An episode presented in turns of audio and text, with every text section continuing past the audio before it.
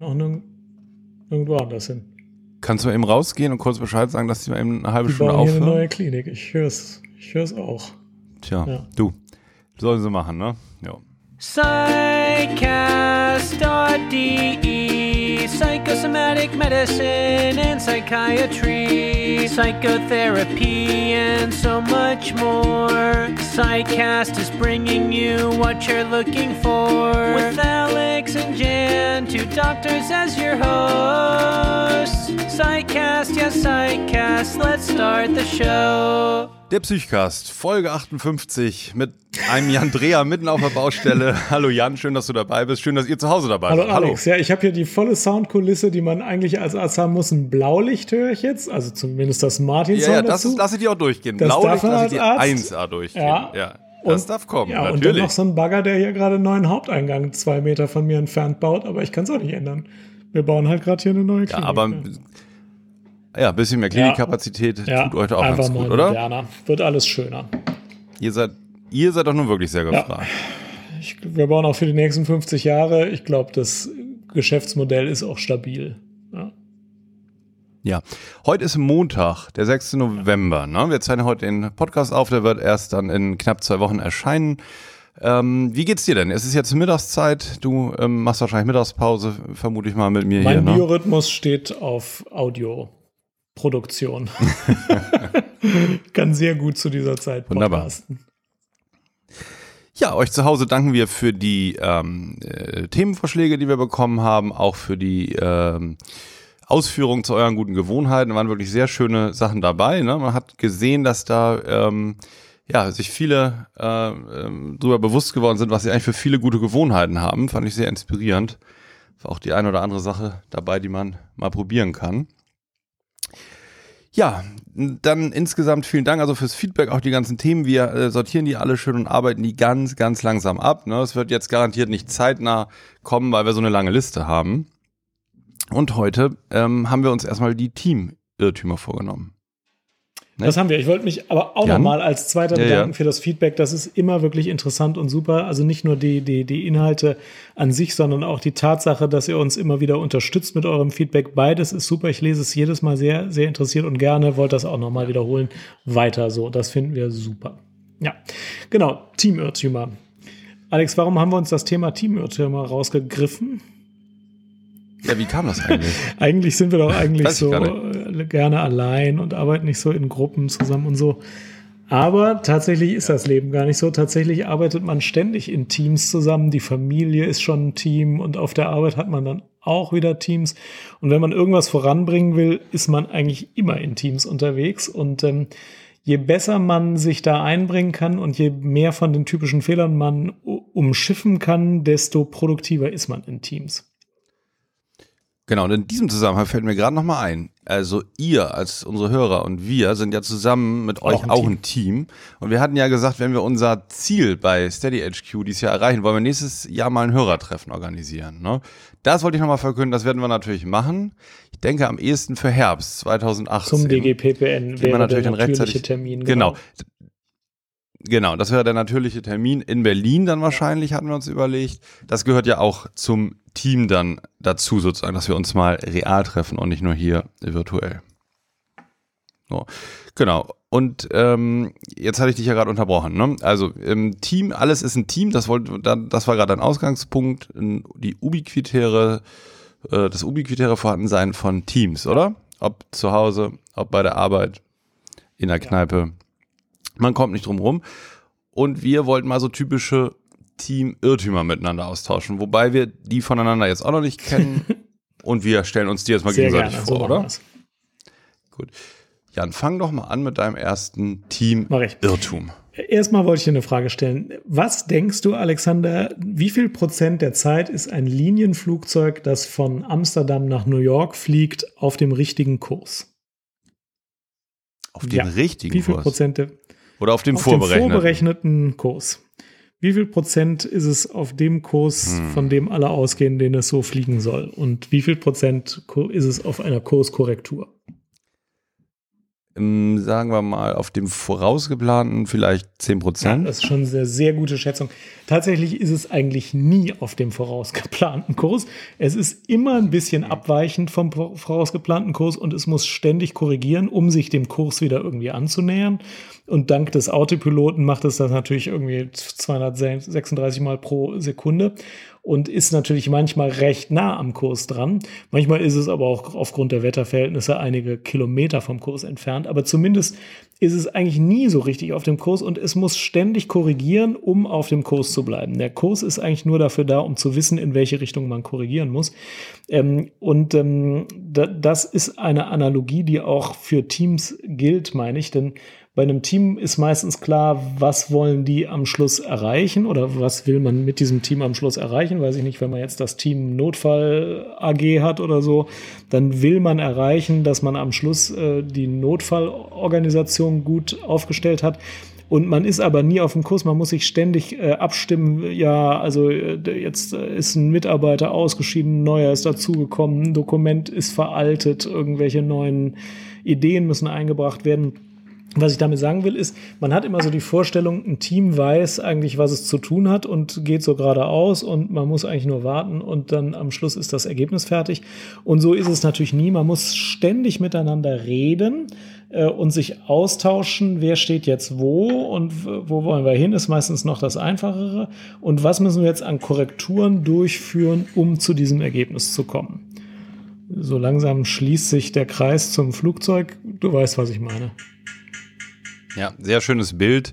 Ähm, Das heißt, nur wenn man eine Route berechnet hat und die Route zum Zeitpunkt der Berechnung irgendwie sachlich richtig erscheint, heißt das nicht, ne, dass man auch genau den Weg äh, fliegt und dass das dann auch der richtige Weg ist, sondern es, es gibt dann verschiedene Dinge, die dazwischen kommen. Also jetzt beim Flugzeug verschiedene Wetterlagen, andere Flugzeuge und und und. Ne? Man ist ständig dann dabei eben zu bearbeiten, den Kurs ähm, nachzu besser nachzujustieren, auch wenn das Ziel dann hoffentlich am Ende das ist, was erreicht Genau. werden sollte. Und deswegen muss man halt ständig wieder miteinander sprechen und gucken, wo stehen die anderen, wo steht die Lage und wie geht's weiter.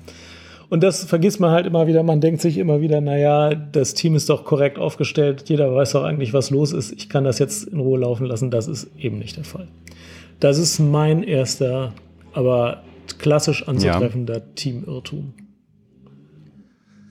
Da knüpfe ich gleich an mit einem mit einem Teamirrtum. Das ist jetzt mein erster dann, den ziehe ich mal vor, weil das gerade so gut passt. Äh, der Irrtum heißt, ähm, das habe ich doch gesagt. Ne? Äh, das ist, geht genau in die Richtung, was du sagst. Also weil man etwas angesagt hat, ähm, wie die anderen Teammitglieder etwas machen sollen oder ähm, wie man etwas vorbereitet hat oder so ähm, da ähm, ist dann häufig der Irrtum, dass man meint, das sei dann ja in den Köpfen und in der Teammatrix so verankert. In Wirklichkeit gibt es aber erstmal drei verschiedene Kommunikationsebenen in einem Team. Es gibt einmal die direkte Kommunikation, wo man eben Sachen sagt und austauscht und sich mitteilt. Dann gibt es aber auch die organisatorische Kommunikation. Ne? Das ist jetzt in Unternehmen, sind das häufig Rundmails oder Arbeitsanweisungen, irgendwie was von der Organisation richtig an das Team verbreitet wird. Und dann gibt es die wichtigste Kommunikationsform, die dritte, das ist die informelle. Ja, bis noch da, Ich habe nur das Mikro ausgeschaltet, weil der Bagger so laut ist, aber ich bin, ich höre dir ja zu, ja. Okay. ja, der Bagger Okay. stört mich gar nicht. Also, wir, das ist die Kommunikation, die wir jetzt hier gerade haben, Jan. Die informelle Kommunikation, ne? Die, wo sozusagen auch so Subsysteme entstehen, wo sozusagen ähm, unterm Radar getuschelt wird, ähm, äh, sich ausgetauscht wird. Und das ist ähm, nochmal eine ganz andere Ebene. Und die ist häufig für die Teammitglieder oder in einem Unternehmen die Mitarbeiter fast die wichtigste Informationsquelle. Und äh, ja, es ist eben wichtig, wenn man im Team arbeitet, diese ähm, auch ernst zu nehmen und diese informellen Netzwerke, die entstehen, auch zu kennen oder sie zu nutzen und ähm, die Kommunikation darüber auch zu legitimieren. Ähm, weil nur weil etwas zum Beispiel organisatorisch kommuniziert wird, heißt das nicht, weil man das gesagt hat, dass es dann so und ist. besonders lustig wird das, wenn auf den verschiedenen Ebenen unterschiedliche Botschaften mitgeteilt werden. Klassiker ist, äh, irgendeine Arbeitsgruppe läuft total äh, aktiv vor sich hin und produziert Protokolle und alle verbringen Arbeitszeit und treffen sich und essen Kekse und trinken Kaffee. Und irgendwann hat mal irgendeine Sekretärin gesagt, ja, aber die Geschäftsführung möchte eigentlich, dass hier gar nichts rauskommt, weil das wäre viel zu teuer. Und dann denkt jeder immer, ja, ich schreibe hier Protokolle, ich bringe hier Ideen ein, aber am Schluss kommt da gar nichts raus.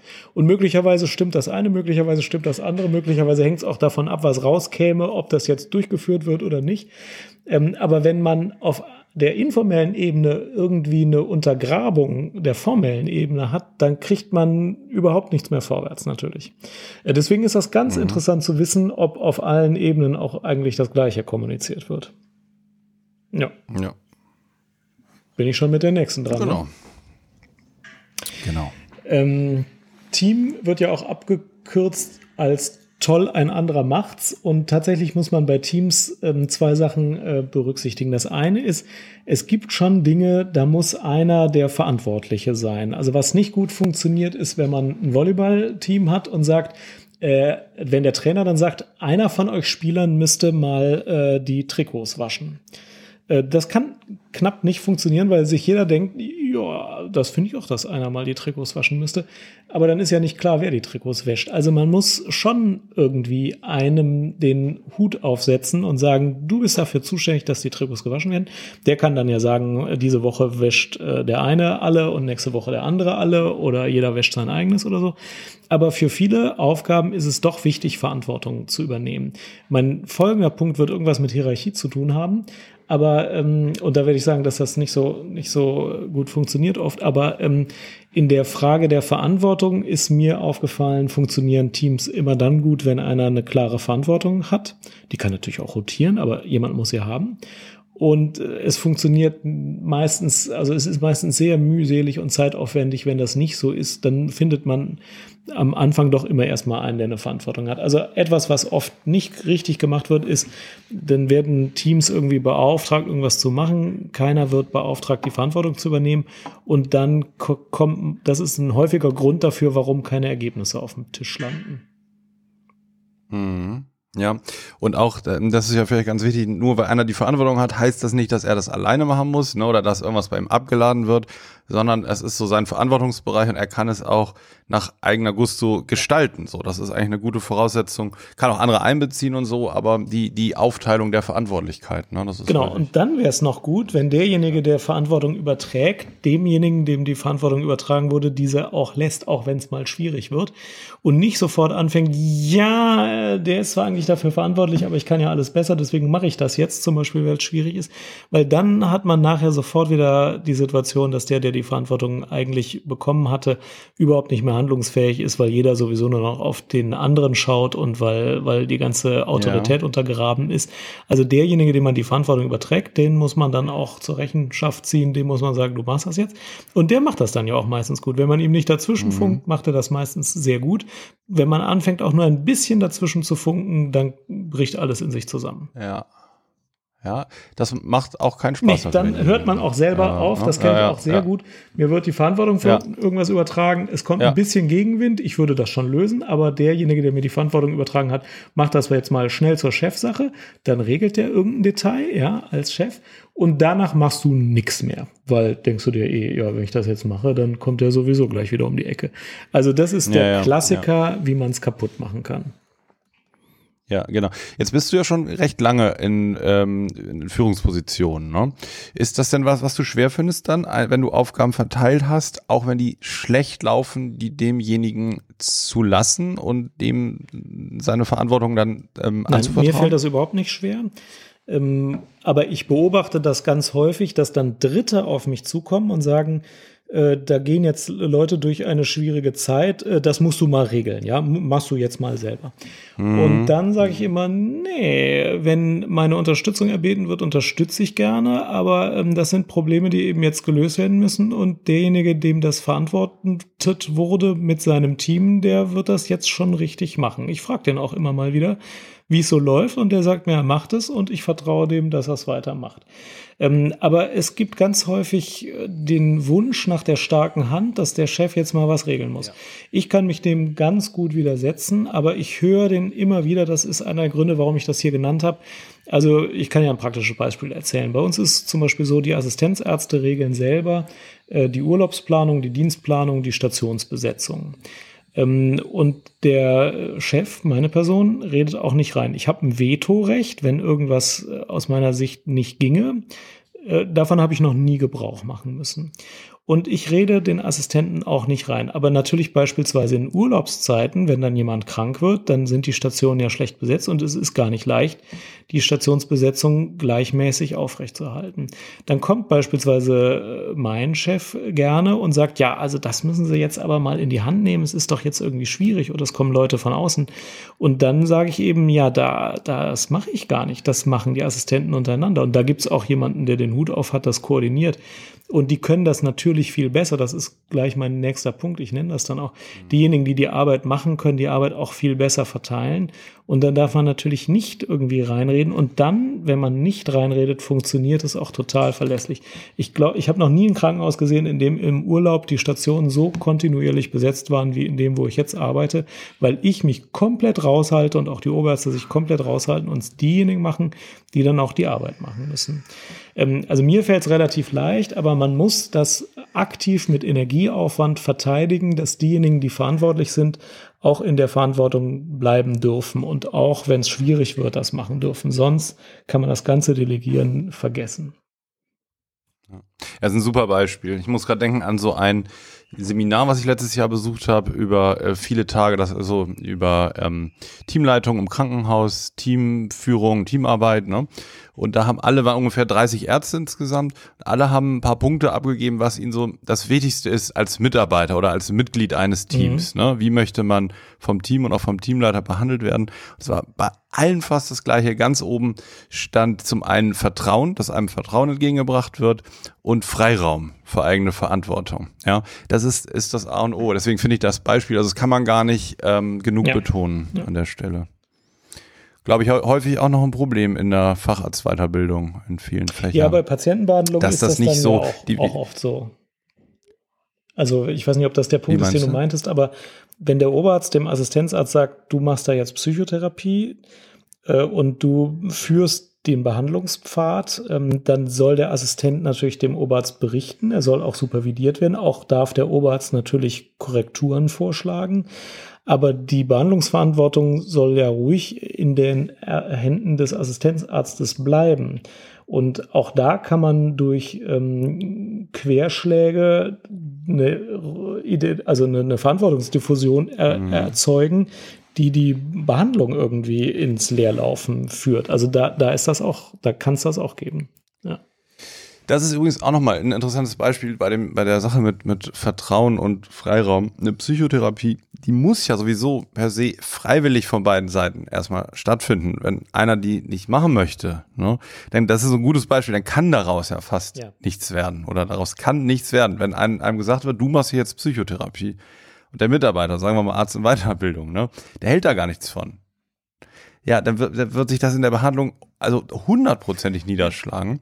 Und das ist, das ist also das Paradebeispiel für etwas, was nur funktioniert, wenn das von beiden Seiten, von Patientenseite und von Behandlerseite freiwillig erfolgt. So ist ne? es. Du bist so. dran. Ich bin dran. Ich habe jetzt mal einen ganz anderen Irrtum. Und der heißt, man lernt am besten aus seinen Fehlern. kann man auch auf ein Team übertragen. Das Team würde aus seinen Fehlern lernen oder auch auf den Einzelnen. Wird immer oft gesagt, ist aber überhaupt nicht so. Was völlig unterbelichtet ist, sind die Stärken und die Fähigkeiten und Ressourcen. Und ähm, da soll, den, diesen Bereich sollte man viel mehr beleuchten. Und ich kann nur dazu motivieren, zum Beispiel mal Folgendes zu machen. An drei, vier Kollegen, Freunde, wie auch immer, Kontaktleute, Leute, die einen ganz gut kennen, mal eine E-Mail zu schreiben, sie sollen mal ein, zwei Situationen nennen, in denen sie einen selber stark erlebt haben. Und sollen das mal kurz beschreiben, die Umstände, was ihnen aufgefallen ist, warum man eine Situation gut gemeistert hat. Es, es ist komplett äh, überraschend, was da so rauskommt. Das sind nämlich nicht unbedingt ähm, die paar wenigen Stärken, die man bei sich sowieso wahrzunehmen meint, sondern das sind ganz andere Dinge noch, die in der Außenwahrnehmung äh, positiv aufgefallen sind. Und wenn man das mal schwarz auf weiß sieht und dann vielleicht noch zusammenfasst als Tabelle, dann lernt man daraus häufig sehr viel mehr, seine Stärken bewusster und besser einzusetzen, als aus den langweiligen Fehlern, die sowieso längst schon ausgebügelt ja, sind. Ja, das stimmt. Mhm. Kann ich gut nachvollziehen. Mal gut, dass du die Baustelle eben ausgeblendet. ja. Das hatte mich mehr irritiert als die Baustelle selber. Ja, es ist jetzt so eine Metallsäge ja. gerade. Naja. Ah, ja. Ja, äh, ja, das stimmt. Also es gibt so eine Defizitkultur und ich finde, unter Ärzten ist die besonders ausgeprägt, weil Ärzte darauf getrimmt genau, sind, immer absolut, die, die ja. Fehler und Krankheiten zu finden. Das ist diagnostisch auch super. Aber das ist äh, fürs richtige Leben völlig ungeeignet. Äh, ich finde auch, äh, da werden die Stärken immer unterbelichtet.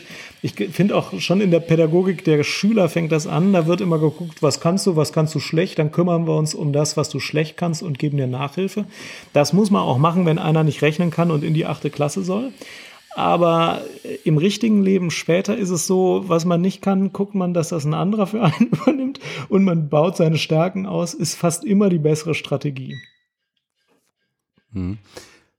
Äh, ist jetzt ein ja, Notfall du siehst, bei dir? in was für einem unruhigen Umfeld ich arbeite. Wenn wir um 20.30 Uhr ja. podcasten, ist alles immer ruhig. Jetzt hat sich die Kaffeemaschine ausgeschaltet, aber das ist oh, auch eine Art. Oh, okay, dann müssen wir kurz aufhören. Ja, das geht vorher. Ich, ich warte eben kurz, ja. Ja. Gut. Nee, also das, ähm, ich kann da nur zu motivieren, da mehr an den Stärken zu arbeiten, was wir in diesem Seminar da gemacht haben, was mich echt, ähm, was echt einen Mega-Effekt hatte. Mhm. Ne? Wir haben also diese Sachen gesammelt. Ich habe dich damals auch angeschrieben, ob du mal ein, zwei Situationen nennen kannst, in denen du mich stark und fähig erlebt mhm. hast. Ne? Einige andere Kollegen auch. Und das habe ich dann sozusagen zusammengefasst in so verschiedene Punkte und dann die Essenz in einem Satz daraus mhm. gezogen. Ne? Und dann mussten wir in diesem Teamseminar mit äh, vier Kollegen jeweils oder in Vierergruppen äh, uns selber mit diesen Stärken äh, vorstellen. Gut. Und das ähm, ist sehr, sehr ungewohnt und aber unheimlich ähm, ja, belebend, sage ich mal. Also wenn man jetzt äh, von seinen eigenen Defiziten kann man den ganzen Tag erzählen, ja, aber diese Seite mal, wo andere einen stark erlebt haben, selber anderen zu präsentieren. Ja, vor allem muss man seine eigene ähm, Scham ja überwinden. schon einiges. Das ist ja, ja Schäme-Tipp ja, genau. für Fortgeschrittene. Ja, ja. ja. Ja, genau. Aber, aber ähm, super interessant, auch so von den anderen dann zu hören und so. Ähm, äh, also ich, ich finde solche Maßnahmen hocheffektiv und das kann man Teams eigentlich nur wünschen, dass die auch ähm, mehr auf ihre Stärken gucken zusammen. Bringt ja. viel. Nächster Punkt. Gut. Ähm, ich finde, dass unsere Kultur sehr geprägt, geprägt ist von amerikanischen Militärorganisationen und Hierarchievorstellungen, wie sie im amerikanischen Militär, glaube ich, gut funktionieren.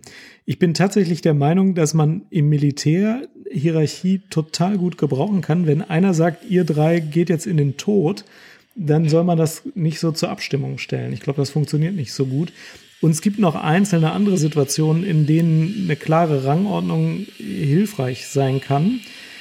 Aber das richtige Leben außerhalb des Militärs gehört, meine ich, nicht dazu. Und da erwarten wir aber immer, also dass die gleiche Art von Hierarchie genauso richtig und passend ist.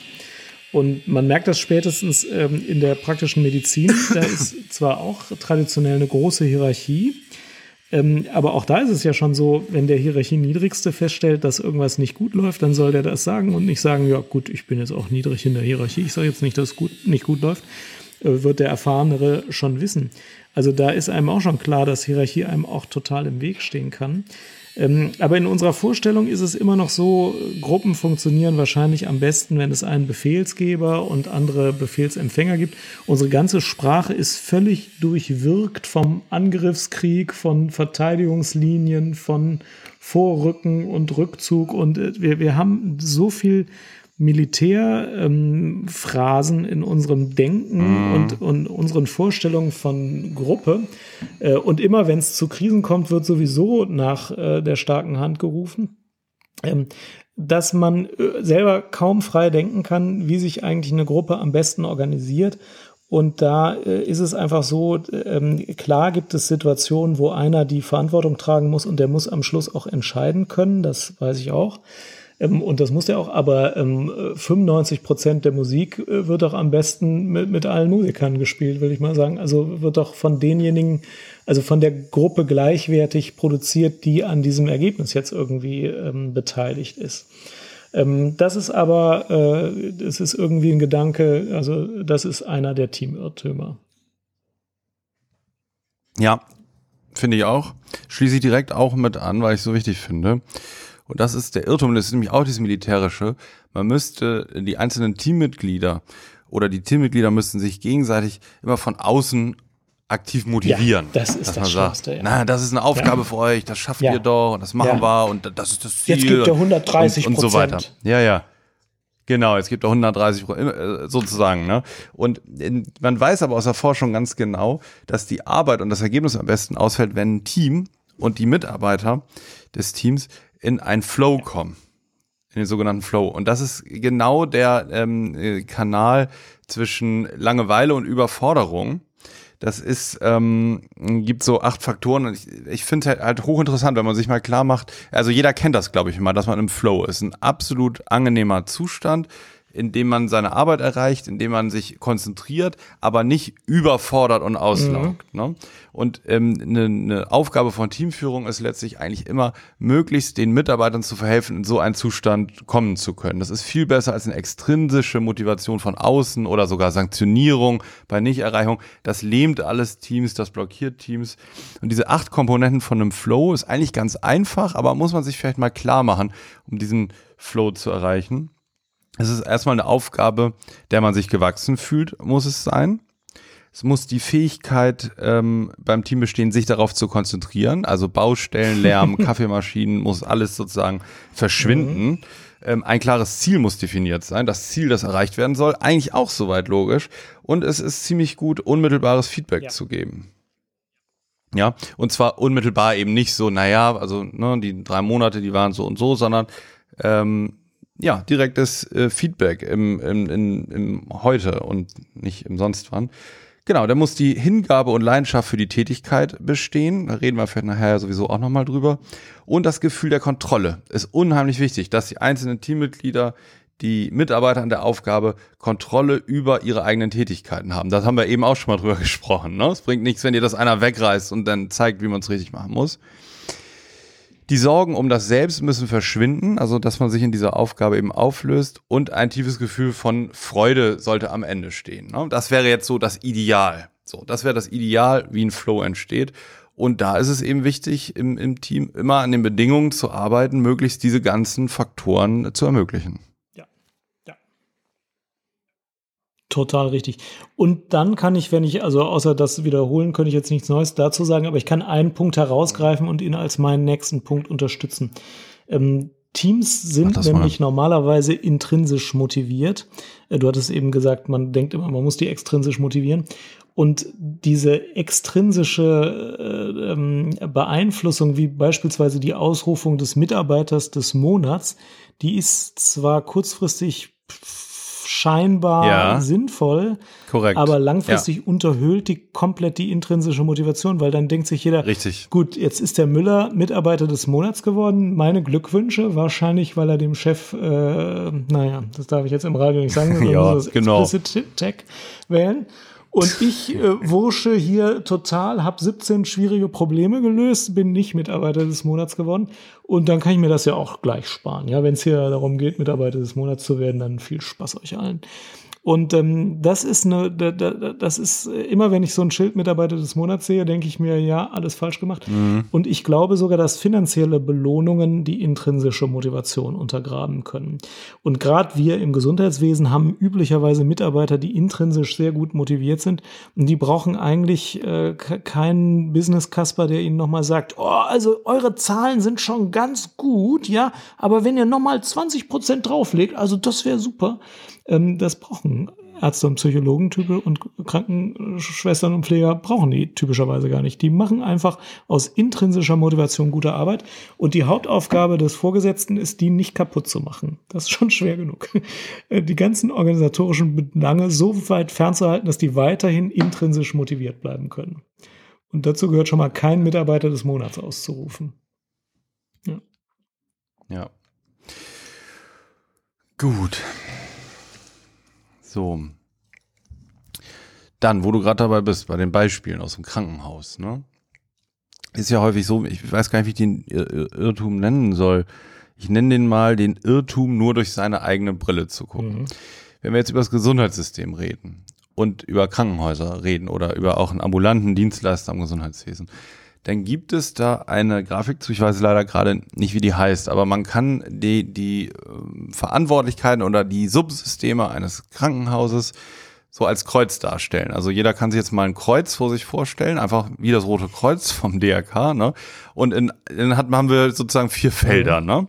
Und jetzt steht in einem steht Community, also Öffentlichkeit, das ist sozusagen der Träger oder der Vorstand eines Krankenhauses oder die Stadt, wenn das ein städtisches Klinikum ist oder der private Träger oder so. Und dann gibt's Control, das Management des Krankenhauses, das Controlling. Und dann sind unten noch zwei Felder. Das ist Cure and Care. Also Care, die pflegenden äh, Pflegekräfte oder im ambulanten Bereich sind das auch so die Hausärzte. Also alles, wo versorgt wird, gepflegt wird, ähm, Basisversorgung. Und dann gibt's Cure, das sind sozusagen die Fachabteilungen des Krankenhauses oder also die, die Ärzteschaft, die äh, diagnostischen Einrichtungen. Ich sehe vier Cs am Kreuz. Das ist ja trickreich gemacht. Ja, genau. Trickreich. Vier, vier Cs, genau. Und jetzt kann man ja mal anfangen und äh, kann sich überlegen, äh, zum Beispiel, wir sind jetzt beide Ärzte, Jan, ne? wie sehen wir jetzt eigentlich die anderen? Ähm, wie sehen wir die anderen Player so? Und dann wird man ziemlich schnell feststellen, naja, wir sehen halt in dem, in dem äh, Community, in dem Vorstand, naja, die gucken irgendwie so auf die Versorgung und die gucken so auf die Zahlen und das muss alles laufen und die haben ganz viel Bestimmungen und so und die verstehen gar nicht so richtig, wie wir Ärzte eigentlich arbeiten, dass wir eigene, eigene ethisch-moralische Prinzipien haben, die davon losgelöst sind, ne? dass wir Leitlinien haben, die irgendwie, die man nicht unbedingt nachvollziehen kann, wenn man nicht Mediziner ist und dass wir eben nicht auf deren Interessen äh, mhm. nur achten. So, das beim Controlling ist, ist das ähnlich, ne? Da geht es ja mehr um die BWL-Seite. Wir haben ja aber andere Prinzipien und die Pflege. Ähm, da verstehen wir gar nicht, warum die dann häufig schon ähm, so viel mehr über Patienten wissen und irgendwie so nah an denen dran sind und so viel mitbekommen, wo wir doch eigentlich studiert haben und an der Uni waren und diese ganzen Sachen. Ne? Und jetzt muss man sich nur mal vorstellen, jede dieser vier Gruppen hat halt ganz eigene Prinzipien und die sehen durch ihre eigene Brille, sehen die Anna alle ganz komisch aus. Ne? Also die Pflegekräfte können sich das nicht vorstellen, wenn man, die arbeiten jetzt seit 20 Jahren auf einer Intensivstation, jetzt kommt einer von der Uni, der setzt da jetzt irgendwelche verrückten Sachen im Krankenblatt an, der sieht halt komplett verrückt aus. Mhm. Ne? Und was die, was sozusagen sozusagen der Krankenhausvorstand macht. Die erweitern die Betten. Die haben eine riesen Baustelle direkt neben der Psychiatrie. Der Chefarzt kann gar nicht mehr, kann gar nicht mehr ja. podcasten. Ne? Das ist doch ja. alles unvorstellbar. Was, was haben, was haben die denn eigentlich für Ziele? So, so, und da gibt's ja, da kann man jetzt immer auf die anderen zeigen und immer sagen, na, die machen alle so komische Sachen, das verstehen wir alles nicht, wir schotten uns jetzt lieber ab, wir haben doch hier eigentlich unser System, das ist doch alles so logisch, wofür gibt's denn die Leitlinien, wofür gibt's denn die EBM und, und so weiter. So. Und man kann auch mal anfangen, durch die Brille der anderen die verschiedenen Prozesse anzugucken. Und dann wird nämlich eher ein Schuh draus und dann kann man als Team ähm, auch ähm, flexibel werden und mit den anderen Gruppen kooperieren. Da ist also wirklich der Trick, dieses vordergründige Unverständnis mal zu hinterfragen und mal zu versuchen, diese, diese anderen drei Player, denen man nicht angehört, mal durch ihre Brille zu sehen und auch mal mhm. ähm, ja einfach äh, ähm, aufzuschlüsseln, wie, äh, also welche Prinzipien haben die eigentlich, wie sieht das für die aus, wie man sich selber verhält und so weiter. Da ist also, das ist also mein Irrtum, der heißt dann, ähm, setzt die, setzt die eigene Teambrille ab, guck mal über die Schulter der anderen Teams. Ja. ja. Kannst nichts gegen sagen, Kann oder? nichts gegen sagen. Ist äh, allgemein im Leben bewährt und in Teams normal doppelt so gut bewährt.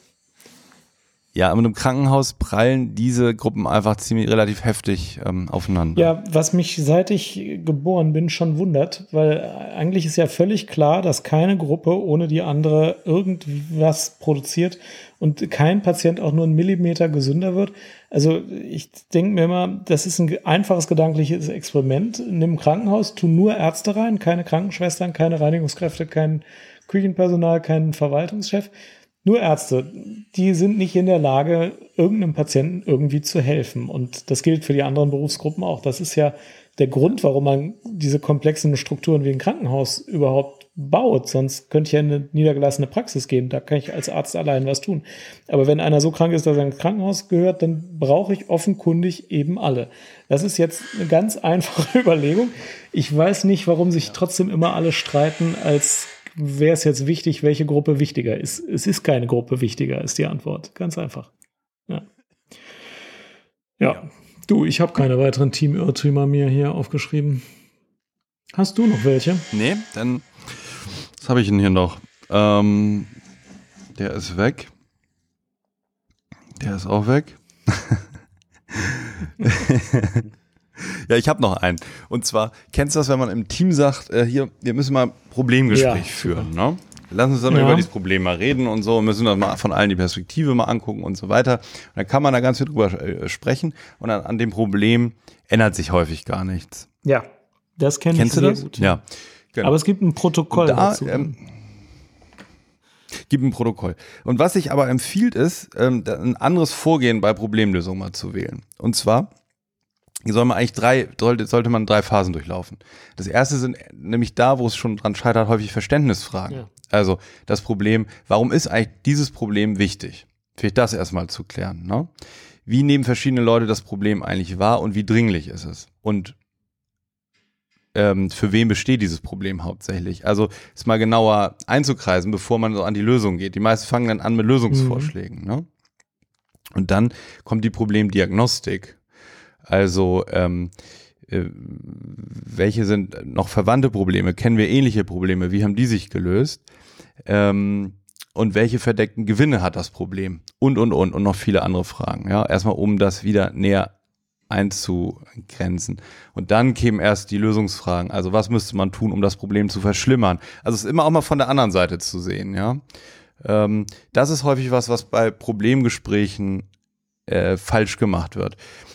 Auch zu überlegen, ähm, ähm, woran würde man eigentlich merken, dass das Problem gelöst ist? Was würde sich dann äh, verändern? Wäre das denn der Idealzustand? Und also, dass ein Problem Problem ist, auch mal kritisch zu hinterfragen. Das ist sozusagen der Punkt, den ich ähm, da noch Ja, das finde ich sehr will. interessant. Und eine äh, Frage würde ich noch ergänzen, nämlich muss das Mhm. Ja. ganze Team über dieses Problem jetzt beraten oder besteht das Problem beispielsweise nur zwischen zwei Leuten? Oder ist ein Punkt ungeklärt Genau. und das ist offenkundig, dass solange der nicht geklärt ist, das Problem auch nicht gelöst wird? Dann würde ich empfehlen, das Team nicht zusammenzusetzen und eine Stunde lang dieses Problem zu wälzen, sondern nur die beiden Leute oder nur die eine Entscheidung äh, in Angriff zu nehmen, äh, die das Problem auch tatsächlich der Wurzel nach verursachen. Das ist nämlich häufig so. Und da müssen halt diejenigen, die, wenn oft sind es ja nur zwei Personen, die irgendwie aneinander geraten und das ganze Team wird dadurch gelähmt, da muss man halt mit den beiden Leuten dreimal reden und wenn man dann weiterkommt, dann muss das Team sich knapp gar nicht mehr treffen. Das ist nämlich gar nicht selten so, ja. Genau, das ist ein super wichtiger Punkt. Und genau das sind die Punkte, wo man erstmal sagt, Verständnisfragen und Diagnosefragen. Das muss man erstmal klären. Wer, wen brauche ich überhaupt zur Lösung? Brauche ich nicht 15 Leute für ein ganzes Stationsteam oder so, ne? Und da- das ist ein häufiger Fehler bei Problemlösungen, dass man mit den Lösungsfragen anfängt und nicht vorher Verständnis- und Diagnosefragen stellt. Ja.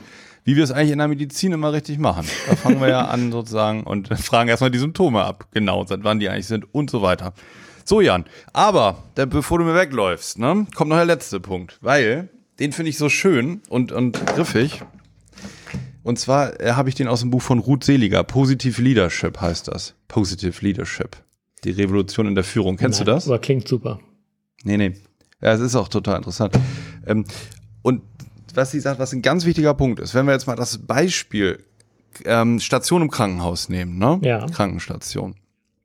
Dann ist die Aufgabe ähm, eines Teams ähm, oder, oder die Aufgabe so eines sozialen Systems, ähm, das als Leader jetzt oder als Führungskraft dahin zu bringen, dass es ihre eigene Aufgabe schätzt und liebt, dass es ihre eigene Aufgabe wichtig findet und nicht sozusagen dieses Micromanaging, dass man sagt, das muss gemacht werden, das muss so und so laufen. Ne? Das hatten wir ja vorhin Genau, auch schon ein paar Mal besprochen, sondern das stärken, große genau. Ganze, genau, das große Ganze. Ähm, da muss die, die, die Prinzipien, die eigenen Prinzipien des Teams und jedes Einzelnen so zu fördern, dass es die Aufgabe gerne macht. Das ist ja nicht unbedingt einfach. Ne? Du hattest ja viele Confounder so angesprochen, die da so in den Alltag reinplatzen und dies einem auch madig machen können, die eigene intrinsische Motivation. Aber das ist für, das ist eigentlich das Hauptziel von Führung heutzutage.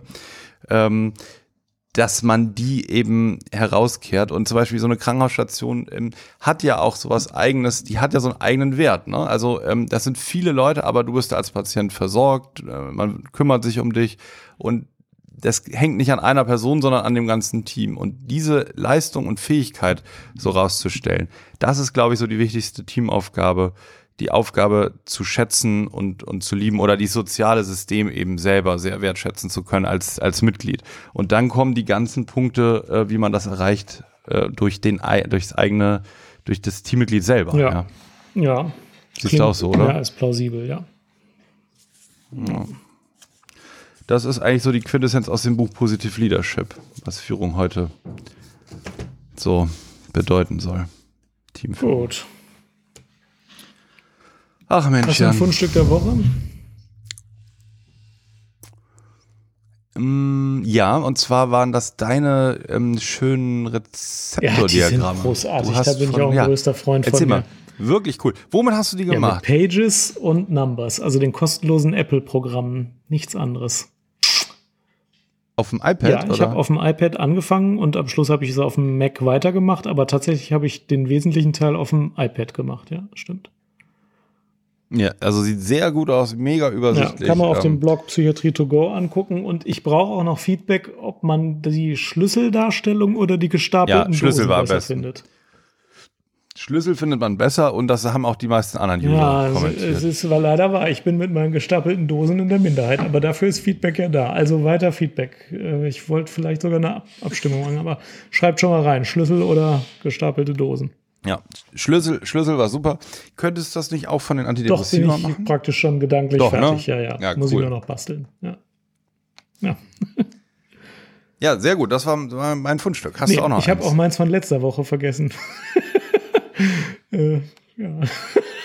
Ich, ich, ich habe noch eins für dich. Und zwar habe ich auf Netflix ähm, geschaut, so eine Doku, I Am Not Your Guru von Tony Robbins. Kennst nee, du den? Und was läuft da? Anthony Robbins. Das ist so ein mega bekannter Motivationstrainer und die haben dokumentiert ein Seminar bei Tony Robbins, das er gehalten hat, irgendwo in den USA, mit 2500 Mitgliedern über sechs Tage.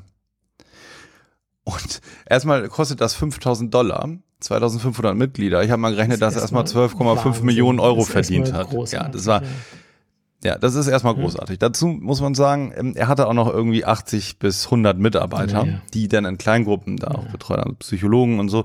Aber das, war schon gigantisch, was die da machen. Und man merkt da, dass die nicht so ein gutes Krankenversicherungssystem haben, dass da viele mit psychischen Problemen und Traumata und so dahin gekommen sind, um die irgendwie lösen zu können in diesen sechs Tagen. Ne? Ich glaube, das ist so ein bisschen, sind so ein bisschen die Auswüchse der, des Kapitalismus. Ich habe heute da. Morgen im Podcast von ja, einem gehört, mhm. der äh, ist selbstständig, hat eine Frau und zwei Kinder und für diese vier Personen zahlt er pro Monat 2000 Dollar Krankenversicherung.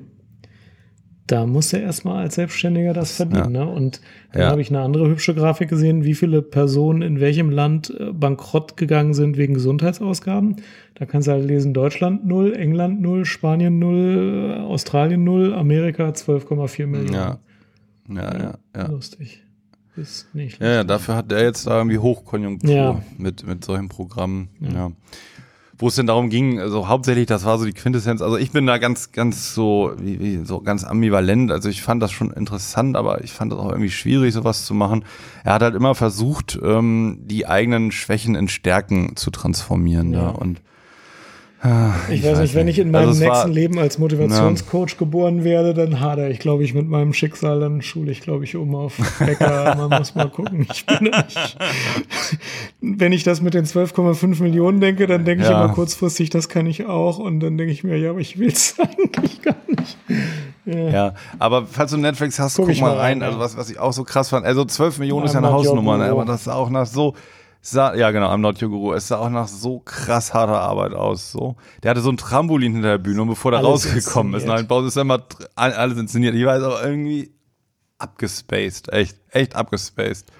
Verdient er mal eben ein paar Penthäuser in sechs Tagen. Ja. Das kann doch nicht sein, oder? Doch, das ist so. Aber dafür muss er, glaube ich, auch nach Amerika gehen. Hier kriegst du irgendwie die Mehrzweckhalle der Gemeinde gefüllt mit sowas, weil die Leute zu vernünftig sind. Naja. Ja, sind echt die Leute ja. zu vernünftig. Ah, Mensch, Jan. Hat mich sehr gefreut.